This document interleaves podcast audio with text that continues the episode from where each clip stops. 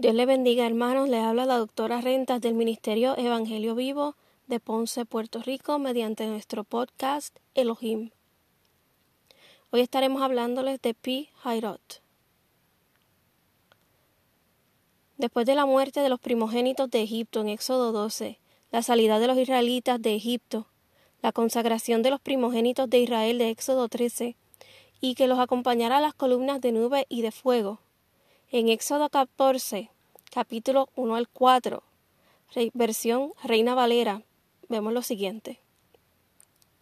Habló Jehová a Moisés diciendo, Di a los hijos de Israel que den la vuelta y acampen delante de Piairot, entre Migdol y el mar hacia Baalzephón, delante de él acamparéis junto al mar, porque Faraón dirá de los hijos de Israel, encerrados están en la tierra, el desierto los ha encerrado.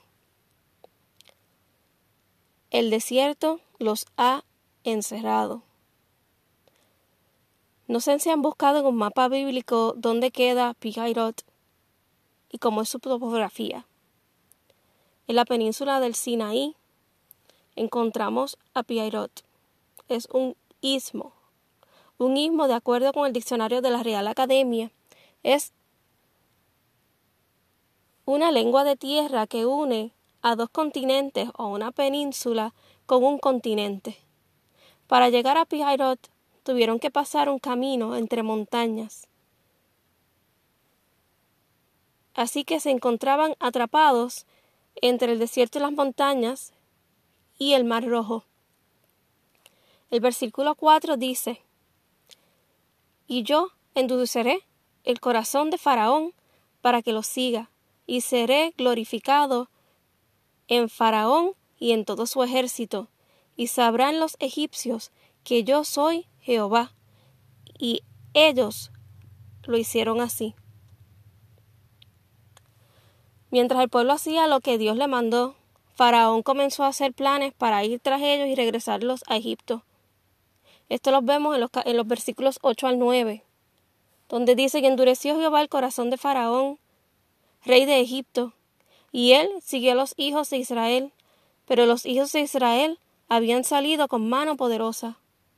Siguiéndolos pues los egipcios con toda la caballería y carros de Faraón, su gente de caballo y todo su ejército, los alcanzaron acampados junto al mar, al lado de Pihairot, delante de Baalzephón. Hermanos, cuando el pueblo los vio, se desesperaron y comenzaron a quejarse. Sin fe, pensaron que iban a morir allí, en la orilla. Solo vieron el mar, solo vieron el problema no vieron ni entendieron el propósito, con todo y que habían visto la mano de Dios manifestarse hasta sacarlos de Egipto. Había poca fe. Y así somos nosotros. Dios permite que lleguemos a un callejón sin salida, y la opción que escogemos es quejarnos y desesperarnos como hizo el pueblo. Pero como creyentes en un Dios vivo, verdadero y de poder, tenemos otra opción, y la vemos en el versículo 13. Y dice, y Moisés dijo al pueblo, No temáis, estad firmes, y ved la salvación que Jehová hará hoy con vosotros, porque los egipcios que hoy habéis visto, nunca más para siempre los veréis. Jehová peleará por vosotros, y vosotros estaréis tranquilos. En esos momentos de desesperación es cuando debemos dejar el miedo y estar firmes. ¿Y cómo podemos hacerlo? Las herramientas ya las tenemos. Hay que ir a su palabra, orar, hincar rodillas, ayunar y estar tranquilos. Dejar que Dios obre. Pero asimismo hay otros momentos en los que estamos en ese callejón sin salida y de muy dentro de nosotros sabemos lo que tenemos que hacer, pero la duda, la poca fe y el miedo nos paraliza. Quizás es un trabajo donde tus superiores te tratan como esclavo y llevas años en el mismo y te han negado un aumento o una nueva posición. O quizás es una relación abusiva o una relación que no agrada a Dios. Trabajo o relación que sabes que tienes que dejar, pero sigues clamando a Dios por una salida o una respuesta.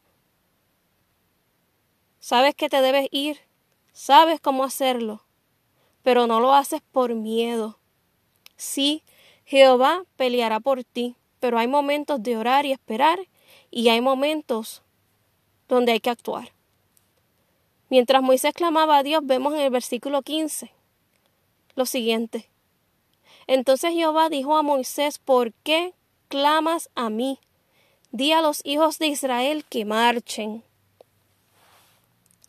Que marchen. Tenemos que actuar porque se nos va la vida. El tiempo pasa y no obtenemos las promesas no solo por la falta de fe, sino por la falta de diligencia. Tienes un llamado ministerial y sigues esperando que Dios te confirme y te reconfirme cuando ya te lo ha confirmado. ¿Qué estás esperando? Marcha, prepárate. ¿Quieres ver crecimiento de tu iglesia? Ora, ayuna, pero marcha, ve y busca las almas.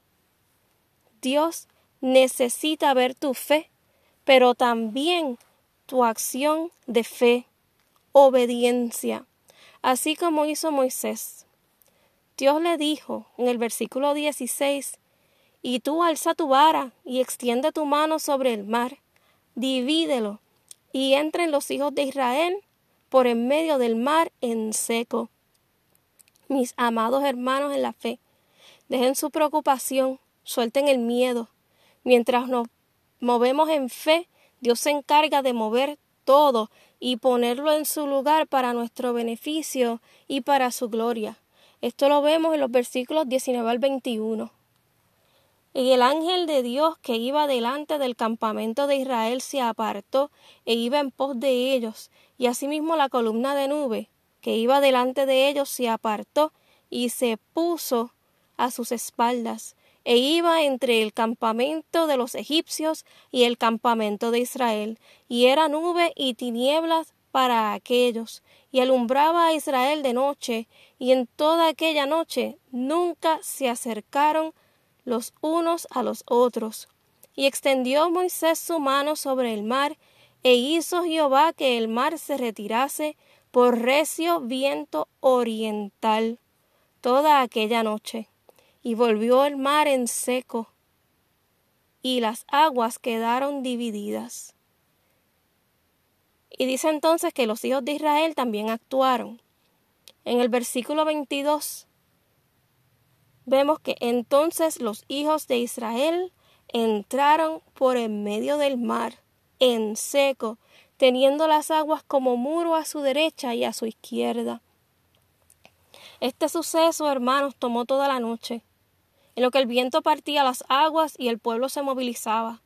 Y Dios puso una barrera entre medio de ellos y los egipcios, para evitar que avanzasen los egipcios y permitir que el pueblo recogiera y marchara. Movilizar a millones de personas no es fácil. Movilizar a un pueblo con sus pertenencias, animales, niños, es aún más difícil. Y ellos tenían que cruzar. Se estima que los adultos solamente cruzando a pie pudieron haber cruzado en tres horas, pero al añadir pertenencias, animales y niños, pudo haberles tomado aproximadamente ocho horas a pies, si no más. Si usted ha estado en un desalojo masivo en temporada de huracanes en la costa este de los Estados Unidos de Norteamérica o en cualquier otro desalojo de millones de personas, usted sabe que un viaje que normalmente puede tomar dos horas en un auto a 65 millas por hora, durante un desalojo masivo en auto con todas las pertenencias que pueda llevar, le puede tomar cinco horas o más y es a velocidad de, de 25 millas por hora o menos. Imagínese a pie. Pero el pueblo cruzó, obedecieron, marcharon y cruzaron. Y dicen los versículos 23 al 29. Y siguiéndolos los egipcios entraron tras ellos hasta la mitad del mar, toda la caballería de Faraón, sus carros y su gente de a caballo. Aconteció que la vigilia de la mañana, que Jehová miró el campamento de los egipcios desde la columna de fuego y nube, y trastornó el campamento de los egipcios, y quitó las ruedas de sus carros, y los trastornó gravemente. Entonces los egipcios dijeron Huyamos de delante de Israel, porque Jehová pelea por ellos contra los egipcios. Y Jehová dijo a Moisés, extiende tu mano sobre el mar, para que las aguas vuelvan sobre los egipcios, sobre sus carros y sobre su caballería. Entonces Moisés extendió su mano sobre el mar, y cuando amanecía, el mar se volvió en toda su fuerza, y los egipcios, al huir, se encontraban con el mar, y Jehová derribó a los egipcios en medio del mar. Y volvieron las aguas y cubrieron los carros y la caballería, y todo el ejército de Faraón que había entrado tras ellos en el mar. No quedó de ellos ni uno. Y los hijos de Israel fueron por en medio del mar, en seco, teniendo las aguas por muro, a su derecha y a su izquierda. Hermana y hermano que me escuchas, atraviesa tu desierto y luego cruza el mar. Y mientras cruzas, Dios se va a glorificar y te dará la victoria, y pondrá a tus enemigos a tus pies de tal manera que esos no se volverán a levantar contra ti. Pero tienes que actuar en obediencia y en fe, y verás que mientras otros se ahogan en el mar de sus problemas, tú vas a pasar en seco por medio de la mano poderosa de Jehová de los ejércitos. Él nos lleva a Pihairot, a ese callejón sin salida. Pero en hebreo, Pihairot significa puerta de la libertad. Dios les bendiga.